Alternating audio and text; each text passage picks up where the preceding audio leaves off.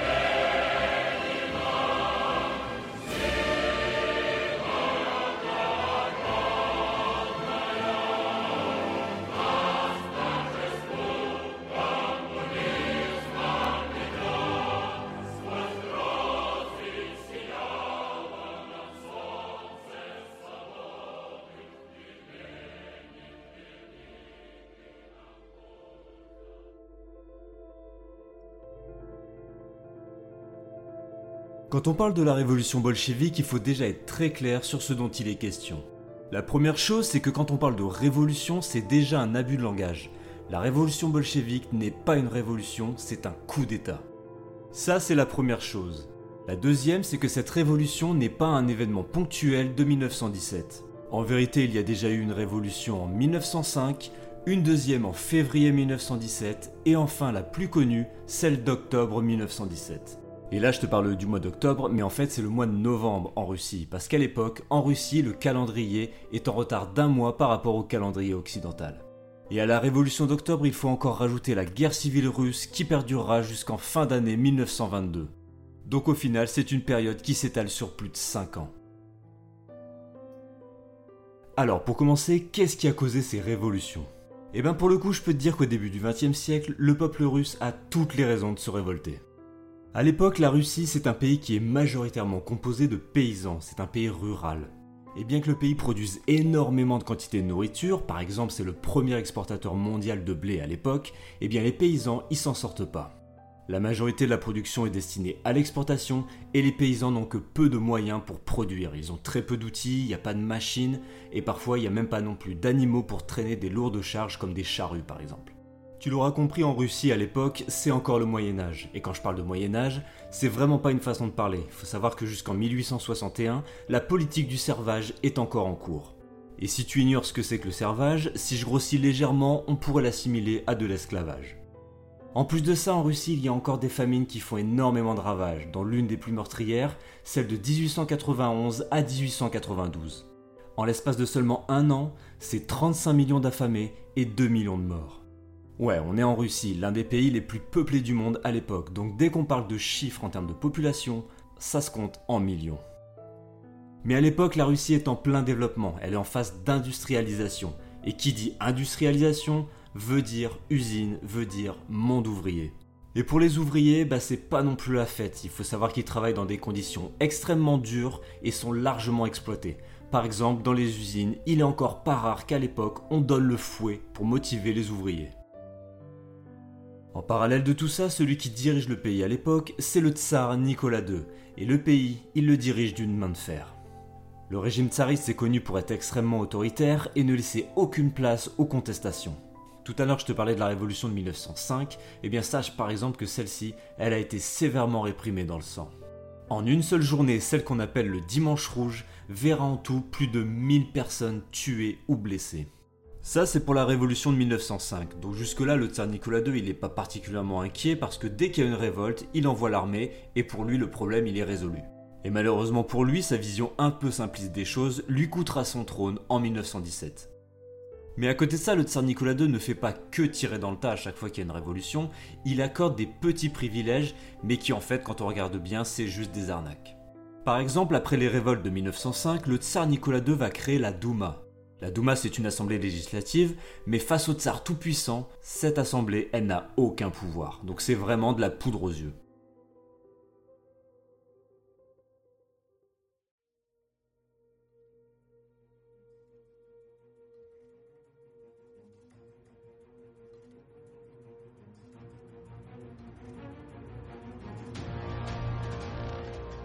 Au début du XXe siècle, face à la tyrannie du tsar et aussi de la situation dans laquelle se trouve la Russie de l'époque, il y a pas mal de petits mouvements socialistes qui se développent. Et ces petits mouvements veulent évidemment changer les choses, mais ils sont très disparates. Chacun a ses propres revendications. Tu as par exemple la Douma qui essaye tant bien que mal de changer les choses. Eux, ce sont des petits bourgeois, donc c'est un mouvement qui est plutôt capitaliste et libéral. Mais à côté de ça, tu as des bolcheviks, des mencheviks, des anarchistes, etc. etc. Donc à cette époque, le tsar il est parfaitement au courant qu'il y a plein de petits mouvements qui sont pas forcément révolutionnaires, mais qui veulent bousculer les choses. Mais comme je te l'ai dit, le tsar c'est pas quelqu'un de tolérant, donc régulièrement, l'Okrana, la police secrète russe, fait des razzias au sein des partis. Généralement à cette époque, quand tu es un prisonnier politique, tu te fais déporter en Sibérie. Et c'est précisément ce qui arrivera à Leif Davidovich Bronstein. Si ce nom ne te dit rien, tu le connais certainement, c'est le véritable nom de celui qui se fait appeler Léon Trotsky. Si Bronstein se fait arrêter, c'est simplement parce qu'il fait partie d'un syndicat ouvrier du sud de la Russie. Mais au fond, c'est un vrai révolutionnaire. Donc Bronstein se fait arrêter en 1898, et durant son incarcération, il en profite pour se marier avec sa femme afin qu'on ne puisse pas les séparer lorsqu'il sera déporté. Et il finit par être déporté en Sibérie. Quand tu te fais déporter en Sibérie, il faut plutôt voir ça comme une espèce de prison à ciel ouvert dans lequel il n'y a pas grand chose. Et il paraît qu'à l'époque, on s'évade très facilement de Sibérie. C'est exactement ce que Bronstein fera, il s'évadera en 1902 et partira pour l'Europe sous la fausse identité de Trotsky. Il y a un deuxième révolutionnaire qui va vivre une aventure similaire, cet homme c'est Vladimir Lich Ulyanov. Encore une fois, si ce nom ne te dit rien, tu le connais forcément c'est l'homme qui se fera appeler Lénine. Lénine, c'est quelqu'un qui va être très vite influencé par les idées marxistes. Et dès les années 1890, Ulyanov va prôner l'idée d'une révolution provoquée par une élite de militants révolutionnaires. comprend par là que Lénine veut provoquer une révolution, mais cette révolution doit être menée par une élite, par des cadres, par des dirigeants qui vont mener cette révolution, et évidemment, Lénine voudra en faire partie. Pour que tu comprennes mieux la mentalité de Lénine, le mieux c'est encore que je lui laisse la parole. Et comme la probabilité que tu parles le russe, elle est quand même très faible, je vais te faire la traduction.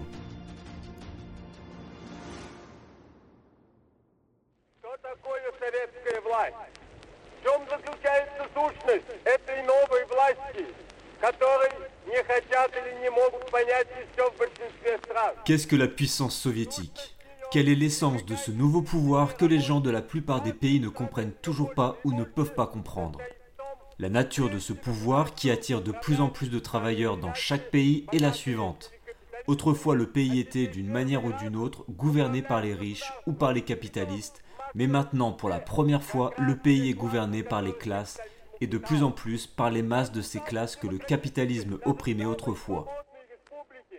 Même dans les républiques les plus démocratiques et les plus libres, Tant que le capital règne et que la terre reste propriété privée, le gouvernement sera toujours entre les mains d'une petite minorité dont les 9 dixièmes sont des capitalistes ou des hommes riches. Dans ce pays, en Russie, pour la première fois dans l'histoire du monde, le gouvernement du pays est tellement organisé que seuls les ouvriers et les paysans ouvriers, à l'exclusion des exploiteurs, constituent ces organisations de masse connues sous le nom de soviets, et les soviétiques exercent tout le pouvoir de l'État.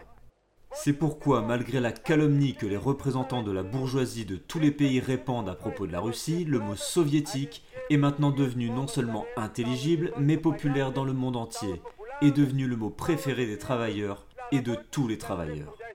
Et c'est pourquoi, malgré toutes les persécutions auxquelles sont soumis les adhérents du communisme dans les différents pays, le pouvoir soviétique doit nécessairement, inévitablement et dans un avenir proche, triompher dans le monde entier. Nous savons très bien qu'il existe encore de nombreux défauts dans l'organisation du pouvoir soviétique dans ce pays. Le pouvoir soviétique n'est pas un talisman miraculeux. Il ne guérit pas du jour au lendemain de tous les maux du passé.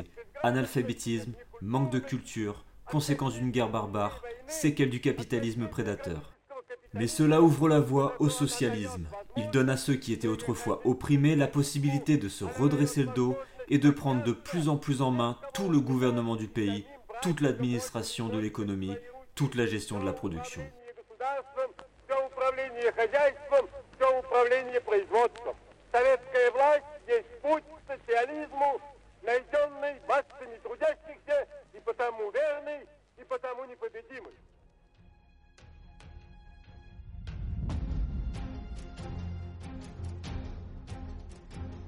Alors Lénine va être très actif. Dès les années 1895, il va voyager un peu dans toute l'Europe à la rencontre des différents révolutionnaires de chaque pays, notamment en Suisse, en France et en Allemagne. Ce que Lénine cherche à faire, c'est de créer un lien, une connexion entre les différents révolutionnaires de toute l'Europe. Ce qu'il ne sait pas forcément, c'est que l'Okrana surveille toutes ses activités. Et dès son retour en Russie en 1895, l'Okrana, jugeant ses activités révolutionnaires un petit peu trop agressives, va chercher à l'arrêter. Le 29 janvier 1897, comme Trotsky, il est condamné à un exil administratif en Sibérie. Il profitera de ce temps d'exil pour mettre au point tout son projet révolutionnaire. Mais il va se rendre compte que mettre en place son projet, c'est trop complexe et trop risqué depuis l'intérieur, en Russie. Donc il va chercher à s'exiler et en 1900, il demandera aux autorités le droit de quitter le pays. De son côté, Trotsky va avoir un exil un peu chaotique. Il va tout d'abord se rendre à Londres parce que là-bas il a des connexions socialistes qui peuvent l'aider.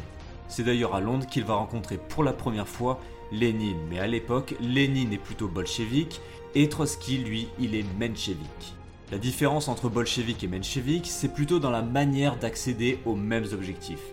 Les bolcheviks sont plutôt pour la révolution, pour un renversement du pouvoir et quelque chose de plutôt agressif dans leur façon de faire, alors que les mencheviks, eux, ils sont plutôt progressistes et veulent un changement de régime dû à des mesures qui seraient faites progressivement petit à petit. Après son passage à Londres, Trotsky fera un court passage en France, à Paris, puis à Munich. Il finira par revenir en Russie en 1905 durant justement la première révolution. Et là, il deviendra président du Soviet de Saint-Pétersbourg, qui était composé majoritairement de mencheviks. Malheureusement pour lui, il se fera encore arrêter et en 1907, il sera condamné à perpétuité à une déportation à nouveau en Sibérie. Et à nouveau, il s'évadera de Sibérie et repartira en exil. Il s'exilera d'abord en Autriche, à Vienne, où il va fonder le célèbre journal Pravda. Il quittera ensuite Vienne pour aller s'installer à Paris, encore une fois en exil. Sauf que cette fois-ci, en France, il va se faire arrêter, sûrement à cause des articles enflammés qu'il écrive pour le journal Naché Slovo, qui est une publication russe parisienne. Les autorités françaises vont le ramener jusqu'à la frontière espagnole, et de leur côté, les Espagnols vont à nouveau l'enfermer. Il sera déporté à Madrid, puis à Cadix, puis à Barcelone, pour finalement être foutu dans un bateau direction New York. Et là va justement se poser la question de l'argent. Quand tu es en exil de pays en pays, comment est-ce que tu vis? Comment est-ce que tu subviens à tes besoins? Rappelons aussi qu'au passage, Trotsky parle allemand, russe, mais certainement pas anglais. Alors tu comprends bien que son exil à New York, il va être un peu plus compliqué que prévu. Compliqué Bah pas tant que ça finalement, parce que Trotsky ainsi que toute sa famille va avoir un train de vie aux États-Unis plutôt confortable. On peut préciser qu'à l'époque, la famille circulait souvent en limousine et son appartement avait notamment le réfrigérateur et le téléphone. Je sais bien que ça peut paraître ridicule, mais il faut savoir qu'à l'époque, à New York, avoir dans son appartement le réfrigérateur et le téléphone, ça témoigne de revenus plutôt confortables. Tu vas me dire qu'il avait probablement un emploi qui lui permettait de financer tout ça. Ben, je te dirais que oui, Trotsky avait un emploi, il écrivait des articles pour des journaux socialistes russes, mais enfin c'est quand même pas suffisant pour pouvoir financer tout ça. Entre 1916 et 1917, Trotsky déclare avoir perçu 310 dollars de revenus. C'est donc pas énorme. En réalité, durant la totalité de son séjour aux États-Unis, Trotsky sera aidé par le docteur Julius Hammer. Le docteur Hammer vit aux États-Unis, mais en réalité, c'est un émigré russe. Oui, mais pas n'importe lequel. Le docteur Hammer est le fondateur du Parti communiste américain. Donc c'est tout à fait naturel pour le docteur Julius Hammer d'aider Trotsky. Par contre, une fois que Trotsky quittera les États-Unis, là, l'aide, évidemment, elle va s'arrêter. Et pourtant, lorsque Trotsky envisage de revenir en Russie après avoir appris l'abdication du tsar en mars 1917, il est en possession de plus de 10 000 dollars US. Ces 10 000 dollars sont d'origine allemande, donc ce sont bien les Allemands qui ont aidé financièrement Trotsky durant son séjour à New York. Ça, on le sait parce que Trotsky, quand il va quitter les États-Unis pour retourner en Russie, il fera un arrêt forcé au Canada, à Halifax, en Nouvelle-Écosse. En fait, ce sont les Britanniques qui ont demandé au Canada d'arrêter Trotsky en envoyant un télégramme officiel aux autorités navales du port d'Halifax en Nouvelle-Écosse au Canada. L'argument est que Trotsky voyageait avec une somme de 10 000 dollars, ce qui à l'époque est une très grosse somme, mais surtout c'est l'origine de cet argent qui est problématique. Cet argent, il provient d'Allemagne, et à l'époque, je te le rappelle, on est en pleine Première Guerre mondiale. Et là va s'en suivre un bras de fer entre l'Empire britannique, l'Empire allemand et les États-Unis pour savoir si Trotsky sera ou non autorisé à traverser l'Atlantique et rejoindre la Russie. Et c'est assez simple de déterminer qui est intéressé à ce que Trotsky rejoigne la Russie et qui ne l'est pas. Tout le monde sait que Trotsky a les moyens de rejoindre en Russie des révolutionnaires pour bousculer le pouvoir en place. Donc les Britanniques, eux, ils sont pas très chauds à l'idée qu'un agitateur socialiste rejoigne l'Europe puis la Russie, car ils ont besoin que la Russie reste en guerre, reste concentrée contre l'Allemagne. Mais l'Allemagne, elle, elle voit plutôt d'un bon oeil l'arrivée de Trotsky, parce que si Trotsky a les moyens de déstabiliser le pouvoir et de faire en sorte que la Russie arrête la guerre, l'Empire allemand pourra récupérer toutes ses troupes sur le front de l'Est et les envoyer à l'Ouest contre les Français et les Anglais. En gros, elle pourra se battre sur un seul front au lieu de actuellement deux fronts. L'une des principales raisons qui a pesé dans la balance, c'est que Trotsky possédait un passeport américain. On peut se demander comment un russe a pu obtenir un passeport américain. Eh bien, il faut savoir que Trotsky a obtenu son passeport du président américain Woodrow Wilson. Wilson ne cachait pas ses sympathies pour le régime bolchevique. Il déclara en 1917 dans Message de guerre Grâce aux actions merveilleuses et réconfortantes qui se sont produites en Russie ces dernières semaines, l'assurance est venue s'ajouter à notre espoir d'une future paix mondiale. Voici un partenaire digne de la Ligue d'honneur. On peut quand même se permettre de préciser que ce partenaire digne de la Ligue d'honneur, c'est quand même un régime d'une extrême violence qui fera couler beaucoup de sang. En tout cas, Trotsky finira par être relâché et rejoindra la Russie en mai 1917. De son côté, Lénine, il sera en Suisse à ce moment-là, mais il va chercher lui aussi à rejoindre la Russie. Le problème, c'est que pour pouvoir rejoindre la Russie, il faut traverser l'Empire allemand. Ça devrait normalement être un problème puisque Lénine est un ressortissant d'un pays ennemi, mais les Allemands vont extrêmement faciliter son passage. Il traversera l'Allemagne et la Suède jusqu'à Petrograd sans aucun souci. Bon, mais comment ça s'est passé? Eh bien, les Allemands savaient très bien que Lénine, encore plus que Trotsky, pouvait causer du désordre en Russie, ce qui pouvait faciliter la guerre de l'Allemagne face à la Russie. Au niveau du gouvernement allemand, ceux qui ont ordonné de laisser passer le train, au tout premier niveau, tu le chancelier Bethmann Hollweg et le secrétaire d'État Arthur Zimmermann. Lénine ne voyageait pas tout seul, il était accompagné de sa famille ainsi qu'une trentaine de révolutionnaires russes. Ceux qui ont permis le passage du train, ce sont les services secrets allemands, et parmi eux, un nom dont on a déjà parlé notamment dans le précédent podcast, Max Warburg, le chef des services secrets allemands. Souviens-toi, Max Warburg, il a un frère, Paul Warburg, et ce dernier est déjà aux États-Unis, haut placé au sein de l'administration économique des États-Unis et de la banque Kunlub Company. À ce moment-là, l'un des membres de Kunlub Company les plus influents, c'est Jacob Schiff, citoyen américain d'origine allemande. Jacob Schiff, il n'en est pas à son coup d'essai au niveau de ses attaques contre les intérêts de la Russie des Tsars. Lors de la guerre russo-japonaise de 1904, Jacob Schiff, par le biais de la banque Kunlub Company, prêta plus de 200 millions de dollars au gouvernement japonais. Il convient aussi de préciser un petit point, c'est que Jacob Schiff a une dent contre le régime tsariste en Russie. Pourquoi bah Tout simplement parce que Jacob Schiff, il est juif et que la Russie des Tsars est clairement antisémite à l'époque. En Russie à cette époque, il y a énormément ce qu'on appelle des pogroms. Les pogroms, ce sont des attaques violentes, on parle parfois de massacres, contre des juifs en Russie. Donc tout ça explique la haine de Jacob Schiff contre le régime du tsar. Donc s'il peut aider à faire tomber le régime, il va pas s'en priver. En plus de ça, c'est tout à fait naturel pour lui d'aider Trotsky et Lénine. Pourquoi? Parce que ce sont des juifs. Trotsky on en est totalement sûr, Lénine un peu moins. La mère de Lénine avait des origines juives, et comme dans la religion du judaïsme, c'est la mère qui transmet la religion aux enfants, il y a de fortes chances que Lénine ait été juif. Bon, tout ça je te l'explique pour que tu comprennes pourquoi Jacob Schiff a aidé les bolcheviks. Et d'ailleurs, après leur victoire, les bolcheviks ont rendu plus de 600 millions de roubles d'or à Kunlup Company entre 1918 et 1922. Lorsque Trotsky et Lénine arrivent en Russie, il y a déjà une première révolution qui a eu lieu, celle de février. Le tsar a abdiqué depuis déjà plusieurs mois et la Russie est dirigée par un gouvernement provisoire, le régime de Kerensky. Sauf que pour Lénine, la révolution n'est pas allée assez loin, elle ne correspond pas à ses idéaux bolcheviques. Et la situation jouera en sa faveur parce que la population qui jubilait beaucoup de l'abdication du tsar, elle attendait beaucoup, elle attendait beaucoup de mesures qui devaient être prises par le régime de Kerensky et ces mesures, elles tardent à arriver. La situation ne s'est pas améliorée pour autant et le pays est toujours en guerre contre l'Allemagne. Lénine va donc préparer une nouvelle révolution qui mettra en place le régime des bolcheviks et ses idéaux. Pour Lénine, pas question de partager le pouvoir et pour reprendre l'une de ses célèbres phrases, tout le pouvoir aux soviets. Comme tu peux le voir, c'est pas du genre à faire des concessions. Et pour cette nouvelle révolution, ils vont encore avoir besoin de soutien. Ça, les banquiers américains le savaient très bien. Il faut savoir par exemple que Trotsky, quand il est arrivé, il était déjà accompagné de banquiers new-yorkais. Si l'intention allemande concernant l'aide apportée aux bolcheviks est plutôt facile à comprendre, concernant les Américains, c'est un petit peu plus obscur. Pour les Américains, bien évidemment, il ne s'agit pas d'uniquement prêter de l'argent aux bolcheviks. Il s'agit en réalité de faire rayonner le mouvement du bolchevisme, de le faire grossir, de le faire gagner en importance pour être sûr qu'il s'implante durablement. Le président Woodrow Wilson était même prêt à reconnaître officiellement le mouvement des bolcheviks, faisant passer le gouvernement provisoire de Kerensky au second plan. Le problème, c'est que le président Wilson ne pouvait pas le faire en l'état, étant donné que l'opinion américaine lui serait défavorable. À ce sujet, Charles Crane dira à Wilson notre peuple ne sera certainement pas en faveur de la reconnaissance des bolcheviks à la demande de Wall Street. Pour adoucir tout ça et pour séduire l'opinion américaine, le colonel House suggérera d'utiliser la Croix-Rouge américaine. Le but est d'utiliser la Croix-Rouge américaine pour commencer à établir des connexions commerciales sous couvert d'une mission humanitaire.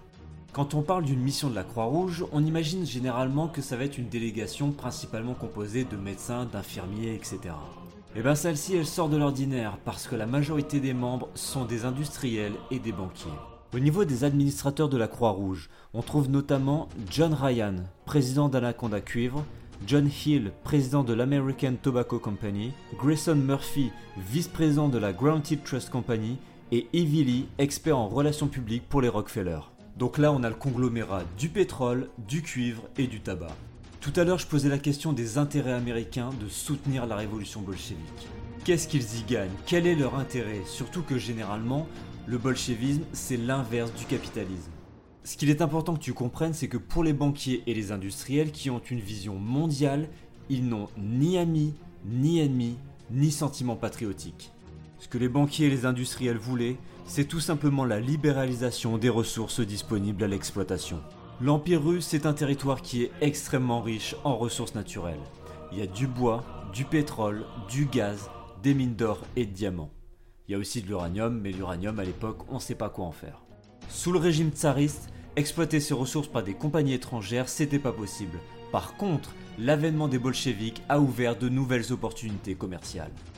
Et ça s'arrête pas là, parce que si le régime bolchevique veut abolir la propriété privée, c'est encore plus facile de s'approprier les richesses.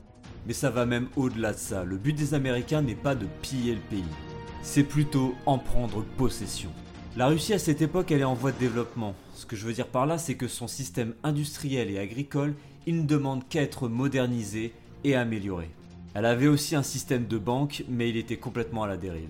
En clair, la révolution bolchevique a donné l'opportunité aux Américains de s'implanter durablement dans le paysage russe. Lénine ne voulait pas se vendre aux capitalistes étrangers, pas plus que Trotsky ne voulait une alliance avec les États-Unis, car pour lui c'était de la trahison. Les idéaux sont radicalement opposés. Et pourtant, dès 1922, l'exploration pétrolière du Kamtchatka était assurée par la Standard Oil, l'entreprise des Rockefeller. Le syndicat de Frank Vanderlip, président de la National City Bank, détient des concessions pour l'exploitation du charbon, du pétrole, des terres boisées et des pêcheries à l'est du 160e parallèle au Kamchatka. Le Kamchatka étant une péninsule russe en mer de Bering, et là-bas il y a beaucoup de ressources naturelles très intéressantes, notamment le charbon, l'or, le tungstène, le platine, le mica, la pyrite et le gaz naturel. En plus de ça, pour les industriels américains, le peuple russe fournissait une main-d'œuvre facile à contrôler et peu chère grâce à la politique du communisme. Donc tout ça c'est très intéressant pour les Américains, mais avant de pouvoir exploiter tout ça, il faut que le régime soviétique soit reconnu officiellement par les États-Unis. Mais cette reconnaissance, elle arrivera bien plus tard, parce que d'un point de vue diplomatique, les États-Unis au niveau du gouvernement se montrent très durs face à la Russie. Pour comprendre ce qui se passe en Russie à cette époque, il faut comprendre que c'est une partie à trois joueurs. D'un côté, tu as le haut capital américain, donc tout ce qui est représenté par les banquiers et les multinationales américaines. Eux, ce qu'ils veulent, c'est exploiter la Russie le plus possible, et cette exploitation, elle est rendue possible grâce au fait que le tsar a disparu. De son côté, Lénine, il n'est pas dupe, mais lui, il espère tirer profit des Américains pour pouvoir développer la Russie beaucoup plus rapidement. Et enfin, le troisième joueur, c'est le gouvernement américain. Le bolchevisme, on l'aime bien en Russie pour pouvoir l'exploiter et se faire beaucoup d'argent. Mais en dehors des frontières, que ce soit la France, les États-Unis, l'Angleterre ou même le Japon, personne ne veut voir arriver le communisme chez lui. Donc c'est pour ça que le gouvernement américain, à l'inverse des banquiers, va se montrer très dur vis-à-vis de la Russie et de l'URSS naissante. D'ailleurs, durant la guerre civile russe qui va opposer les armées rouges de Lénine aux armées blanches pro-tsaristes, les Américains vont rejoindre les armées blanches. Et ainsi l'armée rouge va se retrouver confrontée à l'armée blanche, mais aussi à l'Empire allemand, l'Empire ottoman, la Tchécoslovaquie, l'Empire du Japon, l'Empire britannique, les États-Unis, la France, la Pologne, le Royaume des Serbes, le Royaume de Roumanie, et je m'arrêterai là parce que la liste est encore longue. Tu te doutes bien, pour subsister, l'armée rouge était soutenue par les banquiers de Wall Street et également par les compagnies d'armement et notamment la filiale russe de la Winchester Arm Company. Au niveau bancaire, l'année 1922 verra la création de la première banque internationale de la Russie soviétique, la Ruscombank. Celui qui dirigera cette banque, c'est Olof Ashberg. Un an avant la révolution, en 1916, Olof Ashberg dirigeait la Nia Banken, une banque suédoise. Et pendant la révolution, sous le gouvernement de Kerensky, la Nia Banken faisait passer des fonds du gouvernement allemand aux révolutionnaires russes. On peut aussi préciser que c'est Olof Ashberg qui donna le financement nécessaire à Trotsky pour la création de l'armée rouge. En 1922, lorsque les soviétiques créent leur propre banque internationale, Olof Ashberg sera à sa tête et le comité directeur comprendra des banquiers tsaristes, des représentants allemands, suédois, mais aussi des représentants des banques américaines. Les Américains avaient réussi à s'implanter durablement dans le système financier et industriel russe, à tel point que le développement économique de l'URSS des années 20 dépendait en partie des Américains. Peu de temps après leur prise du pouvoir, les bolcheviks se voient imposer par l'Allemagne un armistice le 15 décembre 1917. Comme je le dis, cet armistice il est imposé, donc les bolcheviks n'ont pas nécessairement envie de le respecter, mais d'un autre côté, ils savent très bien qu'ils ne peuvent pas continuer la guerre durablement. A partir de ce moment-là, les troupes russes vont se retrouver dans un état de confusion totale. C'est-à-dire qu'on n'est plus en guerre, mais en même temps les troupes sont toujours sur le terrain et pratiquement livrées à eux-mêmes. Certains soldats, comme par exemple les Ukrainiens, abandonnent carrément leur position pour rentrer chez eux et tout simplement retrouver leur famille. Après plus de 3 ans de combat acharnés et extrêmement sanglants, on peut difficilement leur en vouloir. D'autres encore décident de rejoindre le mouvement des bolcheviks, et d'autres, eux, ils décident de soutenir les mouvements qui sont restés fidèles au tsar. Tout ça signera le début de la guerre civile russe qui durera jusque 1923. Le malheureux tsar Nicolas II, lui, il sera sommairement exécuté le 17 juillet 1918 ainsi que toute sa famille. Sous le gouvernement provisoire de Kerensky, le tsar Nicolas II, il est en exil mais sur le territoire russe. Et on avait même imaginé à un moment l'envoyer en exil en Angleterre puisque le roi George V c'est son cousin. Malheureusement pour lui, lorsque les bolcheviks prennent le pouvoir, il n'est plus du tout question de le laisser partir. Lénine déclarera d'ailleurs à ce sujet qu'il fallait exterminer tous les Romanov, c'est-à-dire une bonne centaine. Un peu plus tard, la Russie deviendra l'URSS le 30 décembre 1922, et ce sera le début de la lutte entre les gouvernements occidentaux capitalistes et de l'URSS communiste. Mais dans le même temps, l'Amérique ne voudra pas totalement sa disparition puisque une partie de ce qui fait fonctionner l'URSS est possession américaine.